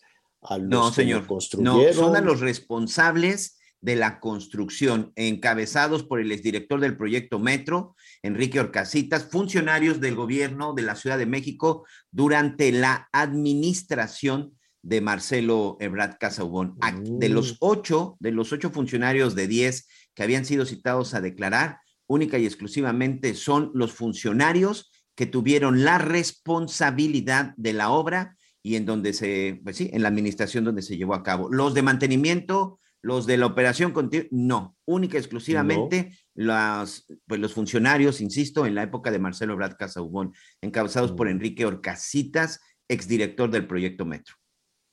Teófilo Benítez es el abogado de algunas de las víctimas en esta, en esta tragedia. Teófilo, ¿cómo estás? Muy buenas tardes, te saludamos de nuevo. Hola, Hola, Teófilo. ¿qué tal, Javier? Muy buenas tardes. Muchas gracias por el espacio No, y gracias a tu auditorio. Al contrario, Teófilo, 8 de 10, todos del funcionario de Marcelo, cuando Marcelo Ebrard era el jefe de gobierno. Eh, ¿Qué opinas? ¿Habría que llevar a más o con eso es suficiente para, para ustedes? Claro, sí, sí hay que seguir con la investigación, hay que seguir con la indagatoria, debido a que no solo son estas ocho personas, sino que aquí hay un trasfondo muy grande y donde posiblemente estén involucrados, uf, un, un, ¿qué te diré? Un número, por decirlo, eh, bajo 20 más, ¿sí? Dentro de ellos, pues hay, hay muchas este, gentes responsables, dentro de ellos como principales también, es el consorcio constructor. O sea, los constructores, que, que no se quede esto en que fue culpa de un perno, pues, ¿te acuerdas? Decían, es que pues, fue que el perno no aguantó. En fin, ustedes estarían esperando no solo funcionarios, sino pues algunos responsables en la supervisión y en la construcción de la obra. Sí, así es. Las empresas, las personas morales también vamos nosotros a empezar a trabajar al respecto para poder hacer el ejercicio de la acción penal en contra de ellos y también responsabilizarlos, porque al final de cuentas ellos son los que contrataron a, a- a- pues el servicio, se les contrató a ellos, ¿no? Y ellos también tenían la obligación de tener ese cuidado sobre la obra, así como también subsecuentemente el mantenimiento pues era una parte muy principal para poder detectar cosas que a simple vista, si tú te paras debajo de, de- del, del metro, lo podías haber detectado. Dime algo, Teófilo, ¿qué estarían esperando tus representados? ¿Que, que los metan a la cárcel, una indemnización o las dos cosas? ¿Qué, qué, qué- qué estarían esperando un año después? Mira, lo primero que, se, que nosotros pretendemos y que esperamos es que se dignifiquen a las propias víctimas, que se les dignifique y que de paso se dignifique a la sociedad. Porque ¿Qué, mira, qué- qué el resultado significa, de hoy, qué significa, perdón, eh, Teófilo, qué significa que se les dignifique? mira, por ejemplo, el resultado de hoy, la audiencia de imputación se lleva a cabo, se les imputa, se les hace conocedor de todos los datos de, de prueba, pero entramos a debate de las medidas cautelares. Entonces, si sumamos nosotros a los 26 personas que perdieron la vida, más los 30 y, los 36, este, 33, 34 este, lesionados que están dentro de esta carpeta de investigación, si sumamos las penas de todos ellos, nos van a dar un aproximado de, ¿qué te diré?, de 48 años. Ahora, con medida cautelar, ¿qué es lo que le pone el juez de medida cautelar? La presentación de un día al mes a las personas y de que no salgan del país. Eso para nosotros no es digno que un juzgador, viendo un tema de esta magnitud, pues se, se salga por esa tangente, ¿no? Nosotros solicitamos unas cosas, no son tan graves, pero por lo menos, mira, la colocación de un localizador electrónico. ¿Por qué? Porque a futuro, pues, ¿cuántas personas, y tú principalmente, pues lo sabes, porque has dado seguimiento a muchas noticias relevantes, cuántas personas no se dan a la fuga? Está el caso News Divine, nunca han encontrado a la persona que fue culpable. Entonces, después de tantos años, les dan carpetazo a los asuntos. Entonces, esto es lo que nosotros pretendemos, que, que no se le vaya a dar el carpetazo a esto, que no se le dé, eh, que no se pueda venir más adelante un acto de repetición donde también se exponga la vida de más gente y que pues se lleve a cabo una, una investigación transparente hacia la sociedad, hacia las víctimas. Nada detrás, nada escondidas, nada con tropiezos, nada con estorbos, nada con bloqueos. Y, eso es lo que estamos nosotros llevando a cabo, ¿no? Mm, eh, perfecto. Dime, dime algo, ¿ya, ¿ya fueron indemnizados tus representados? ¿Ya les dieron a los familiares pues alguna cantidad de dinero? ¿Ya la aceptaron? No, para nada. Por eso también pues, se les tiene que dignificar a ellos con su reparación integral, y pero que sea algo que realmente sí les ayude a que ellos puedan tener una rehabilitación durante el tiempo que ellos estén pues mal, ¿no? O que tengan por lo menos los utensilios necesarios para tener una movilidad correcta y no que los dejen como a las otras víctimas que ya recibieron su indemnización o su reparación del daño y se dieron cuenta ahorita que realmente esa reparación del daño no les está cubriendo o más bien ya hasta se acabaron el dinero porque no les está cubriendo los medicamentos, ni tampoco hospitalizaciones, ni tampoco terapias. Con nada de eso, o sea, pues no que la terapia, la rehabilitación, pues este, muchos de ellos pues eran, no, Eh, eh, colaboraban ahí con los ingresos familiares. Eh, ¿En dónde los No. atendieron? ¿En qué, en qué No, hospital de nada. eso? ¿No? ¿Nada? En eh, inicialmente los atendió en, los- en diversos hospitales, eh, tanto públicos como privados, pero ya una vez que firmaron el acuerdo reparatorio, entonces ya se olvidaron de ellos. ¿Y qué es lo que ha pasado? Que muchos de ellos se han dado cuenta que con lo que supuestamente les dieron en el acuerdo reparatorio, pues no fue satisfactorio porque ellos tienen que estar invirtiendo ahora de su dinero propio para poderse dar el seguimiento médico y de terapia, ¿sí? De esto vamos a tener pronto noticias, fíjate, porque ya varios grupos de personas nos han buscado porque realmente están pasando esta situación, donde no les indemnizaron como debería de ser y entonces ellos están cubriendo sus gastos médicos. Una, una última eh, cuestión en, en este, en este asunto, Teófilo. Eh, la indemnización que ustedes están esperando es de las autoridades eh, actuales, ¿no? De, de- del gobierno de Claudia Sheinbaum, o estarían esperando que alguno de los presuntos responsables en administraciones anteriores también, también este, tuvieran esa responsabilidad. Más bien, yo te voy a regresar la pregunta, porque es lo que está pasando. La obligación es del gobierno actual que tiene que estar cubriendo todas las necesidades de las víctimas, porque por eso existe una comisión de víctimas que él tiene que dar la atención a ellos. Más sin embargo, lo lo que está esperando el gobierno de la ciudad es que exista un culpable para que ellos se hagan responsables de las propias víctimas. Y eso es ilógico. Las víctimas deben de ser primero. Primero se les debe dar la atención a ellos y ya posteriormente entonces buscar al, al quién es el que a ellos les va a pagar la responsabilidad, ¿no? Bueno, pues ya veremos qué sucede el martes, ¿no? Si no me equivoco, Teófilo, el próximo martes van a, van a, a avanzar, van a ver eh, si se les vincula proceso o no, y si no tienes inconvenientes, estaremos hablando contigo. Claro que sí, con muchísimo gusto. Gracias, gracias Teófilo. Buen fin de semana. Es Teófilo Benítez, el abogado representante de algunas de las víctimas de esta tragedia en el metro. Miguel, vamos contigo. ¿Te has puesto a pensar qué es lo que te mueve? A mí este verano me mueven el mar, las olas, la comida rica y me encanta porque Avis nos invita a movernos con una promoción irresistible para rentar un auto con 50% de descuento en avis.mx y viajar durante julio y agosto a esa playa o ese lugar que tanto necesitamos, además pagando a 3, 6 y hasta 9 meses sin intereses. Aprovecha y no te quedes sin moverte las próximas vacaciones. Esta oferta aplica para todos los destinos y todos los autos, incluyendo los Tesla Model 3, que son eléctricos y sustentables. Reserva hoy. Recuerda que solo al rentar con Avis, tu auto estará apartado y disponible para ti. Este verano, haz lo que te mueve. Viaja con Avis. Bueno, bueno, muy bien. Únicamente para, para concluir, para cerrar este, este tema del metro, que qué pesadilla, ¿no? Qué terrible. Qué terrible incluso pues para las, eh, las familias, ¿no? Que tienen que usar este sistema. Eh, yo sé que hay toda la disposición de investigar, de ver, de reparar.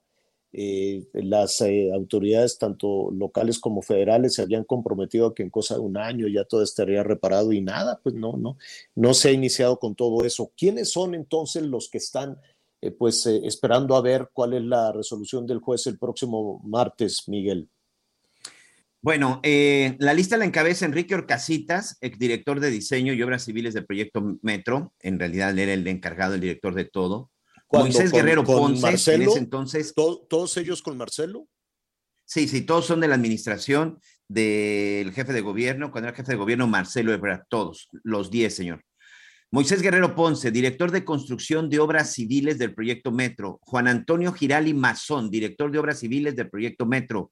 Enrique Baker Díaz, subdirector de estructura e ingeniería.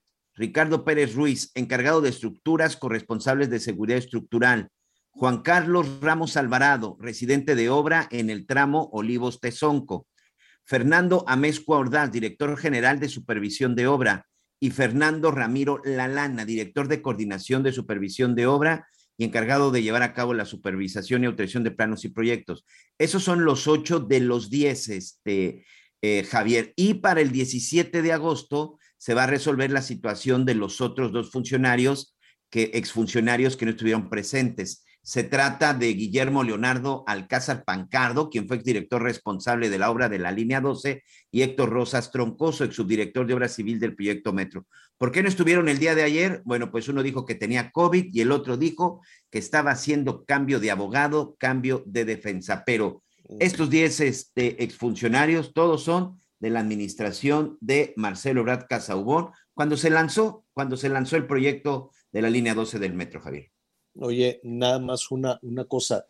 Todos entonces en el gobierno de Marcelo, que eso pues lle- llevará a suspicacias, ¿no? Todo eso va, se va a interpretar, ya sabes, como competencia electoral este, durante todo el fin de semana, sí o sí, ¿no? Que es así como, mira, ahí le van a dar un raspón a, a- a las aspiraciones de Marcelo desde el gobierno de la Ciudad de México, pues es inevitable que, todos esto, que todas estas situaciones de justicia pues pasen por las cuestiones electorales. Así habrá quien lo quiera interpretar. ¿Qué hay con los de, con los de Miguel Mancera? ¿No llamaron a nadie? Hasta el momento ninguno, Javier. Eh, hasta el momento de los que estuvieron implicados, hasta el momento a ninguno. Ninguno de ellos está eh, en este caso. Por ejemplo, se tenía previsto que también fuera citada a declarar la, eh, pues, la que era la directora del metro cuando se desplomó la línea 12, Ujú, eh, Florencia, Florencia. Serranía, tampoco fue citada a declarar. No. Ahorita, única y exclusivamente son Nunca estos 10 fue- funcionarios de que la eso es lo que iba- de Marcelo Ebrard, los responsables de la obra, los responsables de la construcción, de mantenimiento de la administración de Miguel Ángel Mancera o de mantenimiento y operación de la actual administración, hasta el momento ninguno, señor. Bueno, pues ahí está, del actual nadie. Yo pensé que a la Florencia sí la habían llamado, la Florencia Salazar, y que sí, pero siempre Serranía, no. sí. Digo, Serranía, Serranía. sí. No, señor. No, No. no estuvo Bueno. en la lista. Es la que dijo, este, ¿y yo por qué si nada más soy la directora? Ella, ¿te acuerdas que antes de lo del metro, que pobre metro, que ha sufrido muchos, muchos percances en estos últimos años, se registró un incendio en una estación central también del metro, un incendio en donde lamentablemente una persona pierde la vida, si no me equivoco, era uno de los encargados de seguridad. Cuando fue cuestionada acerca de, pues, qué, qué es lo que se iba a hacer y cosas por el estilo para evitar, dijo, pues no sé, yo solo soy la directora del metro. Es una frase célebre que quedó ahí con Florencia Serranía cuando fue cuestionada acerca del incendio en esta, en esta subestación del metro, Javier. Bueno, pues muy bien. Bueno, pues así están las cosas. Vamos eh, rápidamente, si me permite, vamos a hacer una pausa y regresamos. Hay más, mucho más todavía.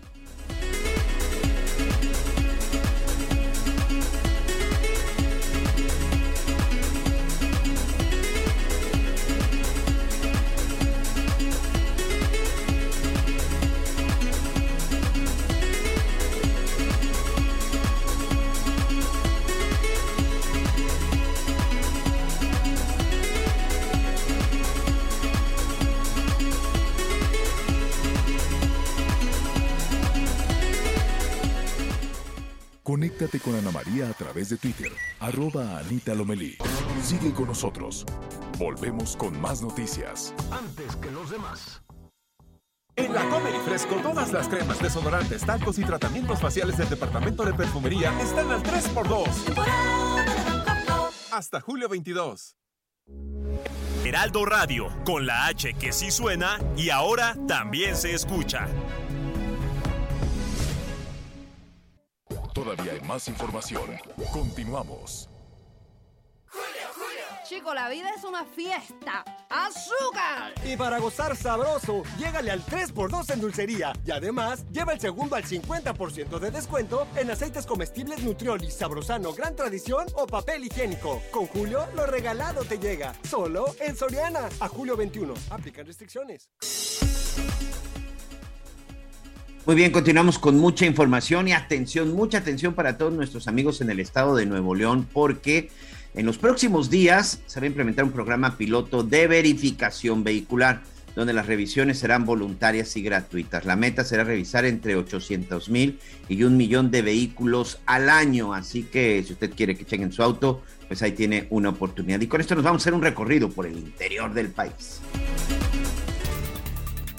Por haber aprobado las reformas que dan paso al programa de afinación controlada que propuso el Ejecutivo Estatal, los dueños de talleres y automovilistas se manifestaron este jueves en el Congreso de Jalisco, en donde colocaron una lona con la foto de los legisladores que aprobaron esta iniciativa y les lanzaron huevos, además de llamarles serviles, entre otros insultos que gritaron al momento de lanzarlos. La iniciativa que fue enviada por el gobernador Enrique Alfaro Ramírez amplía el programa de verificación de emisiones vehicular y el contrato de 15 a 19 años con los proveedores de la tecnología que emplea este servicio, lo cual califican los dueños de talleres como un negocio del gobierno, porque de los 500 pesos que cuesta la verificación, tan solo 100 van al gobierno del estado y el resto se le da al concesionario de esta tecnología. Desde Guadalajara, Mayeli Mariscal. Al presentar el informe de incidencia delictiva, la jefa de gobierno de la Ciudad de México, Claudia Sheinbaum, destacó la disminución del índice delictivo por debajo del 50% gracias a la instrumentación de cuatro ejes, atención a las causas, más y mejor policía, investigación e inteligencia y coordinación entre instituciones locales y federales. La jefa de gobierno reconoció el trabajo del secretario de Seguridad Ciudadana, Omar García Harfuch, y recordó que recientemente los elementos de seguridad recibieron un incremento salarial de 45%, así como capacitación. hemos ido mejorando las condiciones y el trato a las y a los policías de la Ciudad de México. Con ello, no me equivoco al decir que estamos construyendo, y puedo decirlo, la mejor policía del país. La policía de la Ciudad de México es hoy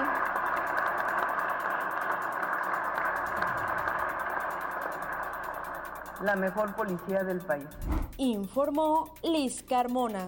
Médicos generales y especialistas exigieron la recontratación de 299 médicos que atendían a pacientes graves de COVID-19 y que aseguraron fueron cesados por la Secretaría de Salud Estatal. Los trabajadores de salud demandaron a los diputados locales que se gestionen los recursos económicos extraordinarios para que sean recontratados, pues aseveraron que no hay garantías de permanencia de médicos que atienden a los pacientes en el sector público. Al respecto, el titular del sector público estatal, Alejandro Efraín Benítez Herrera, refirió que se abrieron 100 plazas nuevas para atender a pacientes de COVID-19 en el hospital de Simapán, aunado a que desde el pasado 30 de mayo se empezaron a crear nuevas plazas para contratar a 296 personas de las 693 que perdieron su fuente de ingresos. Desde el estado de Hidalgo informó José García. ¿Sabías que tienes un superpoder en tus manos? Con la API Web de Cinépolis, compra tus boletos sin hacer fila y recibirás un cupón en tu correo para que puedas disfrutar de un Maxi Combo Mix por solo 219 pesos. Sin excusas. API Web Cinépolis. Más fácil, más rápido, más seguro. Ahorita que estaba oyendo ese anuncio, te hice caso, Miguelón, y fui a ver la de Top Gun Maverick. Muchísimo. Sí, muy buena. Sí. sí, la verdad es que sí está muy bien. Está muy bien hecha. Oye, y me tiene impresionado este señor, eh, ¿cómo se llama el artista? Tom Cruise. Tom Cruise, 60 años Porque nada más, Javier. 60 años no usa, no usa este Stoneman. Él es el que maneja helicópteros, aviones, se anda agarrando a cachetadas, brinca, sube, La baja, moto. Anda en la moto, sí. Está bien hecha, ¿eh? Está, está bien hecha. No, la no historia le además quiero- es buena, ¿no? Más allá de la acción y de que Sí. ya tú esperabas, la forma en la que la recuperan después de 30 años, creo que también está muy... A mí me gustó mucho el guion. La verdad es que Sí. me gustó mucho el guion y todo esto. Sí, y ya después de eso, a dieta, fíjate. Me puse, dije, ¿cómo?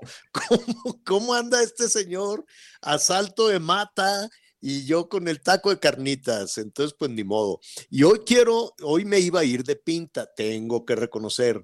Dije, les voy a decir a Anita y a Miguel que, este, no sé, ¿no? Así de que ya ves que excusas nunca faltan. Dije, me voy a ir, a ir, me voy a ir de pinta una matiné y dije, no, mejor me espero. Dicen que hay una de miedo que se llama el teléfono negro o algo así, este, que la quiero ver, que es de miedo, miedo, miedísimo. Pues eso es lo que nos decía también nuestro asesor en temas, en temas este, de, de cine. Hay algunas películas de verano, unas mejores que otras, pero sí, tengo que reconocer, yo le tenía así cierta ah, Tom- Top Gun Maverick, pero sí está muy bien hecha, está muy bien, está muy bien contada, está muy bien este, este tema de, del señor Tom Cruise. Yo me imaginé que le, que le iba a suceder, pues como algunos artistas que se la quieren dar de jovencitos. Y no, el guion, el guion está adecuado, ¿no? Y, y- y- y realmente Realmente muy bien. Bueno, pues porque estaba yo ahí viendo lo, del anuncio. Saludos a Guadalajara, sal- saludos allá a todos nuestros amigos que eh, nos sintonizan. Ah, mira, yo estaba acá equivocado con lo de la laguna. Bueno, también saludos a la laguna, pero allá en el Heraldo Radio 100.3 de la FM y de una vez también en Gómez Palacio, en la laguna, en el 104.3 de la FM. Qué bonito es este Coahuila. Qué bárbaro, quedé yo impresionado con esas sierras, esas montañas. Hay que regresar verdaderamente a hacer más reportajes. Y les decía que saludos a Guadalajara porque los mariachis van muy bien. Digo, son penúltimos, me refiero al- a, los peloteros, ¿eh? Este, no, no a los, no a los, no a los músicos. Este, se van recuperando. ¿Cómo puedes ir saliendo del sótano poco a poco? Son los penúltimos, eso sí, en el grupo, los penúltimos en la zona norte, pero este, van muy bien, van enrachados, están ya muy cerca de lograr los playoffs. Entonces, pues, este, están muy contentos, muy contentos porque pues les faltan todavía seis o siete, si no me equivoco, seis o siete encuentros, pero ayer le ganaron a los Piratas de Campeche, saludos a Campeche que sí les fue re mal, 12 carreras por cero, este, avanzaron los mariachis, hoy, hoy con quién van, déjenme revisar rápidamente, pero este, ayer con los de Campeche les pusieron una blanqueada tremenda, entonces pues vamos a vamos a, a, revisar. Son los penúltimos, pero todo puede suceder. Todo puede suceder. Así es que felicidades allá en, eh, en Guadalajara, para que vea que no todo es puro fútbol, ¿eh, Miguelón? Estoy para que veas. Bueno, muy bien. Pues eh, le decía que habrá que ir, este, hay algunas películas de verano, si no tiene si no tiene mucho que, aquí nos están comentando que además con la película esta de Top Gun, pues el bigote se va a poner de moda, Miguelón. ¿Mm? Entonces, ya tú sabrás. El, el, el, bigote, pero el bigote, ¿por qué? A ver, ahí sí ya me perdí. ¿Quién pues traía bigote? El, este, ¿cómo se llama? El, el, el, eh, muchacho que sale ahí de... Ah, claro, claro, claro, ya. Teller, Miles Teller, el que sale ahí del hijo del compañero de la versión el hijo original. de Busy, claro, sí, señor. Sí, sí, este, sí. Entonces, pues que ya, que ya todo el mundo anda ahí sacan, poniendo, dejándose el bigote a la Top Gun, pues eh, lo cual me parece muy bien. Bueno, vamos a saludar a Nayeli Ramírez, nuestra compañera editora de la sección de espectáculos del Heraldo. Qué gusto saludarte. ¿Cómo estás, Nayeli? Hola, Javier, ¿cómo estás? ¿Cómo estás, Miguel? Pues con el gusto de platicar Gracias. con ustedes y traerles buenas noticias y como tú lo dices, entretenimiento, que nos hace mucha falta, la verdad. Sí, sí, en medio de todo este asunto. A ver, dime algo, ¿ya podemos salir a los conciertos? ¿Ya podemos ir al cine? ¿Ya podemos, lo, los teatros siguen con las restricciones? ¿Cómo, ¿Cómo están las cosas? Pues fíjate que los conciertos todavía siguen con las restricciones de traer el cubrebocas, pero la verdad es que yo he, ido a algunos conciertos y a la mitad del concierto ya se te olvida el cubrebocas, ya estás con la bebida energetizante eh, llamada cerveza y cantando. Entonces creo que pues se han, se han relajado un poco esas cosas. El teatro sigue muy, muy estricto y está muy bien porque pues estás muy cerca de las personas. Igual en los conciertos, ¿verdad? Pero como son al aire libre, hay un poquito más de libertad. Y también en el cine ya está abierto desde hace mucho tiempo, pero igual te exigen traer tu cubrebocas. Pero pues ahora en los conciertos hay algunos que son en, al aire libre, entonces tú entras con tu cubrebocas, te dan gel, pero bueno, al final pues ya cada quien es responsable, nos tenemos que hacer responsables, sabes que están los contagios, pero pues cuando vas a, por ejemplo, hoy que eh, mañana que va a estar la maldita vecindad en el Zócalo, no sé cómo se vaya a descontrolar esta situación, porque En el pues ¿qué Zócalo. esperan en Pues, el Zócalo, y aparte es un grupo muy popular, tú lo sabes. Claro, claro, claro, claro que sí. Y es que ahí sí está muy difícil porque pues hay que brincar, cantar, la gente este, pues está muy, muy- bueno, pues nada más tomen las debidas precauciones. Tampoco podemos vivir en una cueva todo el tiempo, tampoco podemos estar encerrados todo el tiempo. Afortunadamente ahora los contagios al parecer no son tan letales como hace dos años, ¿no? La gente se contagia, pero pues la ocupación hospitalaria todavía no es tan complicada. Esto lo digo para pues no, pues que pues la gente no se mortifique pues tanto, aunque hay que cuidarse. Exacto, hay que cuidarnos y aparte, como tú lo dices, necesitamos divertirnos, la maldita vecindad pues va a presentarse ahí. En el Zócalo, va a hacer sus círculos de paz y toda esta cosa que hace Rocco, ya sabes que está muy iluminado últimamente, entonces va a los círculos de paz, el slam, todos estos éxitos que ellos ya tienen, los nuevos éxitos, ellos se presentaron en el 2018, son de los grupos que también tienen existencia. Entonces, yo creo que también este, este sábado va a estar, pero bien fuerte. Entonces, esperamos lluvia. No sé si algunos se arrepientan, porque aparte, pues muchos ya son generación un poco avanzada de los que les gusta la maldita vecindad, porque ellos están cumpliendo 35 años de carrera. Entonces, pues a ver, a ver si aguantamos las riumas y el baile y el slam. Yo creo que yo ya no. Bueno, muy bien. Oye, este, eh, sé que además eh, pues ya los productores de teatro comienzan a, pues entusiasmarse de nueva cuenta. Aquí habíamos platicado con algunos en varias, en varias ocasiones, pero la pasaron terrible, ¿no? Porque de por sí no es negocio ser productor de teatro. Hay algunas cuestiones que sí han sido muy exitosas, pero que tienen que ver más con espectáculos musicales, ¿no? Eh, con, los cantantes, pero la comedia, el teatro que no tiene todo este, ¿cómo se llama este que ha sido muy, muy exitoso, que cantan? Eh, ay, Dios. ¿Todos los musicales? ¿Perdón? Todos los musicales que han estado haciendo, ¿no? Como Aladdin, como... Mentiras, debe ser, Javier. ese ah, le va, mentiras. A ese le va súper bien, ¿verdad? Sí, y aparte, ¿sabes que que lo renovaron, ya renovaron su elenco y renovaron un poquito el guion, pero están cumpliendo 12 años de presentarse ininterrumpidamente, bueno, a excepción de la, de la pandemia, pero se presentaron vía streaming, o sea, no dejaron Veas, es un hitazo, mentira. Si, si, puedes ir, ve a verlo porque te vas a divertir muchísimo.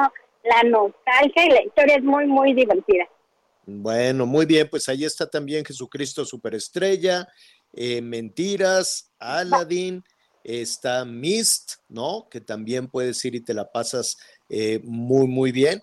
Pues ya está, ya estamos además. Eh, ¿Qué te parece si para la próxima semana, independientemente de que estamos en los temas de, del entretenimiento, este, vemos un poco las posibilidades para vacacionar, por lo menos a ver qué se está presentando en la zona metropolitana en Monterrey, en Guadalajara y en la Ciudad de México? ¿Qué te parece?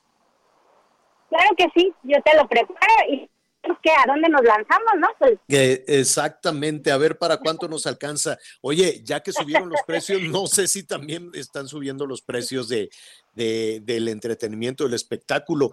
Eh, yo eh, no sé, yo quiero suponer que cenar, ver el espectáculo, ver el show y tomarse un traguito, pues ya, ya te puede salir en un dinero. Pero eso lo revisaremos la próxima semana. ¿Qué te parece? Me parece muy bien, Carlos. Ya les traigo todos los datos para ver, para que vayamos preparando agenda y lo pongamos en el calendario. Bueno, ¿el del Zócalo es gratis o te van a cobrar? El del Zócalo es gratis. También van a estar los auténticos decadentes en el Palacio de los Deportes. No es gratis. Es decir, mm. está alrededor de 500 pesitos por si se quieren lanzar. Y pues una sorpresa, Gloria Trevi ya va a estar en Morelia también. Alrededor ah. de 500 y 1000 pesos está el boleto más barato pues mire, entonces Perfecto. el ahorro el ahorro, está, como... el ahorro está complicado. O colegiatura o ir a ver a Gloria Trevi. Nayeli, gracias, buen fin de semana. Pues muchísimas gracias, Javier y Miguelito, que estén muy bien. Los saludo la próxima semana. Padrísimo, muy bien, muchísimas gracias. Oiga, pues ya que estamos en ese tema de las vacaciones, híjole, pues no, sé qué, en qué habrá que tomar en cuenta, porque ahorita, entre broma y en serio, Miguelón, este, vete con la familia, desayuno, comida y cena, y luego como estás en la vacación, dices, pues una cervecita, al cabo la revista Lancet dijo que sí, ahorita te lo voy a platicar, que eso sea una cosa científica. Este, pero ¿qué, qué, pero ¿qué hacemos? Vamos a platicar precisamente con Eduardo Paniagua, que es el presidente de la Asociación Mexicana de Agencias de Viajes, a quien le agradecemos pues que nos asesore, ¿no? Con, en, en, en, este contexto donde todo sube, este, ¿qué hacemos con las vacaciones? Eduardo, ¿cómo estás? Muy, muy buenas tardes, está muy bien, Javier. Un saludo a todos tus radioescuchas. Oye, está todo carísimo. No sé si también subieron los servicios turísticos. ¿Qué sugieres? Mira, eh, hay que tener mucho cuidado antes que nada porque uno de los problemas que hoy estamos es que los fraudes eh, se están incrementando de manera importante.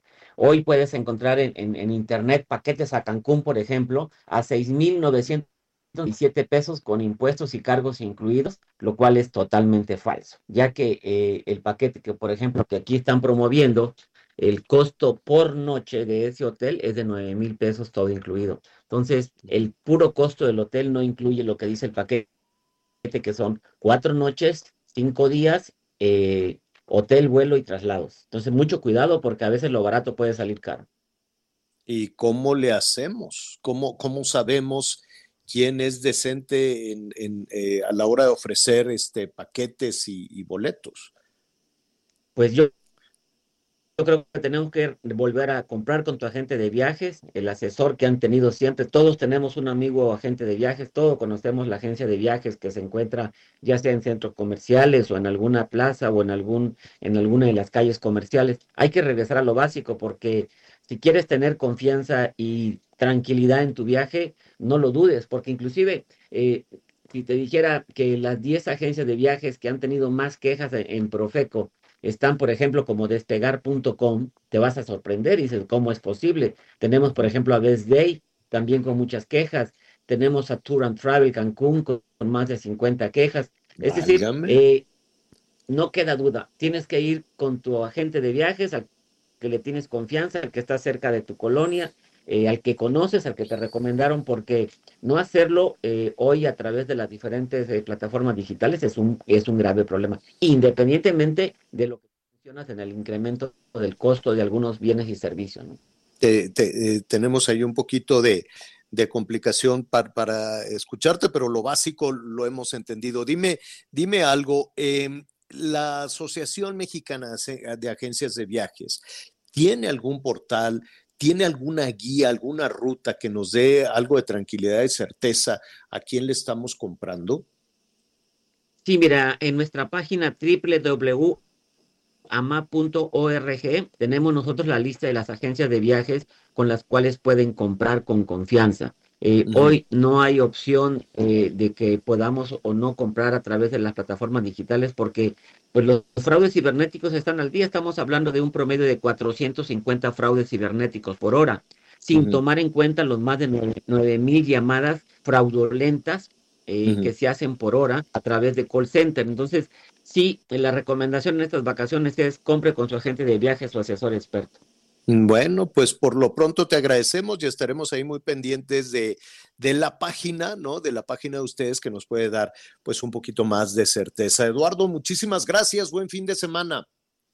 Igualmente un saludo a todos. Hasta luego, Javier. Gracias, gracias. Hasta luego. Bueno, pues habrá que, eh, mire, eh, todo es cosa de sentido común, ¿no? Miguelón, yo quiero suponer, nadie te va a regalar nada. Si de pronto te dicen un paquete, pues le va a costar cinco mil pesos, todo pagado y todo, todas las comidas, todo. No, vámonos despacito, ¿no? Este, habrá que ver, habrá, hay destinos que no son tan caros, evidentemente pero pues este también tenga mucho cuidado cuando dice, bueno, pues nos organizamos entre todos, este, nos llevamos el, el, autobús y como quiera llegamos y ahí ya nos instalamos, pues tal vez lo más recomendable es saber a dónde va, ¿no? Y tener ya, me imagino que un poco el sentido común te dice tener un presupuesto diario, de decir, Cierto. hasta aquí uh -huh. vamos a gastar ni un centavo más, menos puede ser, ¿no?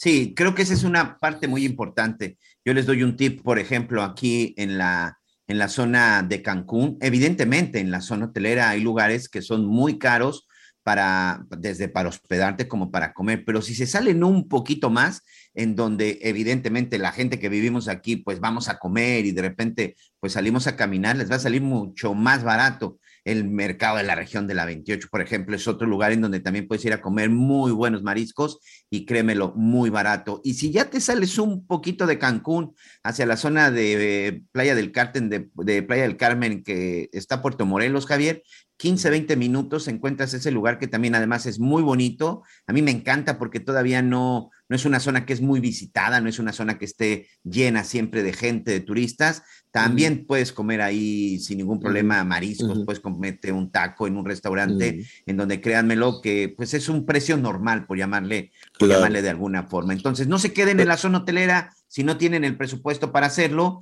hay claro. transportes que te pueden mover sin ningún problema y que te cuestan 15, 20 pesos y que te pueden llevar de, de, un lugar a otro. Porque si hay un problema grave para el turista cuando viene a Cancún, es el transporte. Con todo respeto, hay unos Mm. taxistas que se pasan de abusivos. Sí, sí. Uh, las mafias con los taxis, luego hablamos, ¿eh? Ese es un gran Sí. tema. Mucho cuidado ahora que estamos en las vacaciones, vamos a tocar también ese asunto y vamos a revisar también otros destinos, ¿eh? Vamos a revisar Jalisco, Colima, Nayarit, toda la costa, toda la costa Pacífico. Saludos a todos nuestros amigos que nos sintonizan y claro, hay muchísimas, muchísimas opciones. Es únicamente cosa de, de ir cuidando, cuidando el presupuesto, salga, diviértase, pásela muy bien. Las playas de Tamaulipas que ayer tuvieron ahí también una, un fenómeno natural eh, eh, increíble, pues también este, estaremos revisando Veracruz, ¿no? Que tiene también esos destinos, Campeche, que es bellísimo, en fin, y desde luego todos los destinos coloniales. Este, Hidalgo tiene unas cosas increíbles, Querétaro, que es hermosísimo, Guanajuato, lástima, eh, allá en Michoacán, nada más con cuidado, pues, Morelia y estas cosas, los caminos de Michoacán que ahorita están así medio, medio, medio, medio tremendos, pero todo el país, Chihuahua, tiene unos escenarios bellísimos. Lástima todas estas cuestiones en Cerocahui, ¿no? Pero las barrancas del cobre, que es una cosa increíble, fabulosa. En fin, estaremos a lo largo de la semana revisando algunos de los temas porque ya ya se nos vino el tiempo encima. Le prometo hoy es fin de semana. Este, váyase con cuidado con el traguito. Y el lunes le voy a decir, la revista Lancet, que es una revista muy seria, dijo, recomendó que arriba de 40, tú ya tienes 40, Miguelón. Sí, señor, ya. Pues, pues Ya arriba de 40, 50. arriba de 40 sí te puedes echar tu chupe. No mucho, pero dice que hay beneficios para la salud cardiovascular, este, pequeñas cantidades de alcohol. Dice aquí que todos los días no le haga mucho caso a eso, pero este, váyase despacito, sobre todo por el presupuesto. No sé cuánto te cuesta ahora un cabellito de tequila, pero este, y de aquí dice vino, no dice tequila. Bueno, lo voy a revisar. Dice que es bueno para el colesterol, colesterol bueno, este, en fin, toda esta, toda esta propuesta que, que se hace, que con mucho gusto lo vamos a revisar y el lunes se la vamos a platicar porque ya tenemos aquí el fin de semana. Miguelón, gracias. Señor, buenas tardes, buen provecho, nos escuchamos el lunes. Diviértase muchísimo, baile, cante, lo que quiera este fin de semana. Nosotros lo esperamos con las noticias a las diez y media de la noche en Hechos y desde luego siga con nosotros en el Heraldo Radio. Pásela muy bien. Rubia la muchacha parecía gabaya, tenía buena facha y también buena naya. Rubia la muchacha parecía gabaya, tenía buena facha y también buena naya. Y cuando me despacha, me dice al oído, me quiero poner contigo borracha, contigo borracha,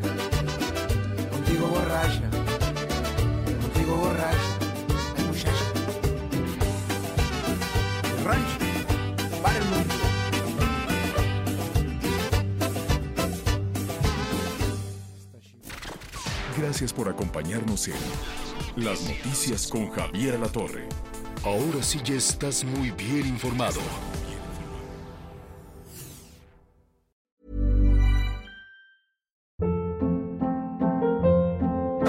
Hold up. What was that? Boring. No flavor. That was as bad as those leftovers you ate all week. Kiki Palmer here, and it's time to say hello to something fresh and guilt-free. Hello Fresh. Jazz up dinner with pecan-crusted chicken or garlic butter shrimp scampi. Now that's music to my mouth. Hello Fresh. Let's get this dinner party started. Discover all the delicious possibilities at hellofresh.com.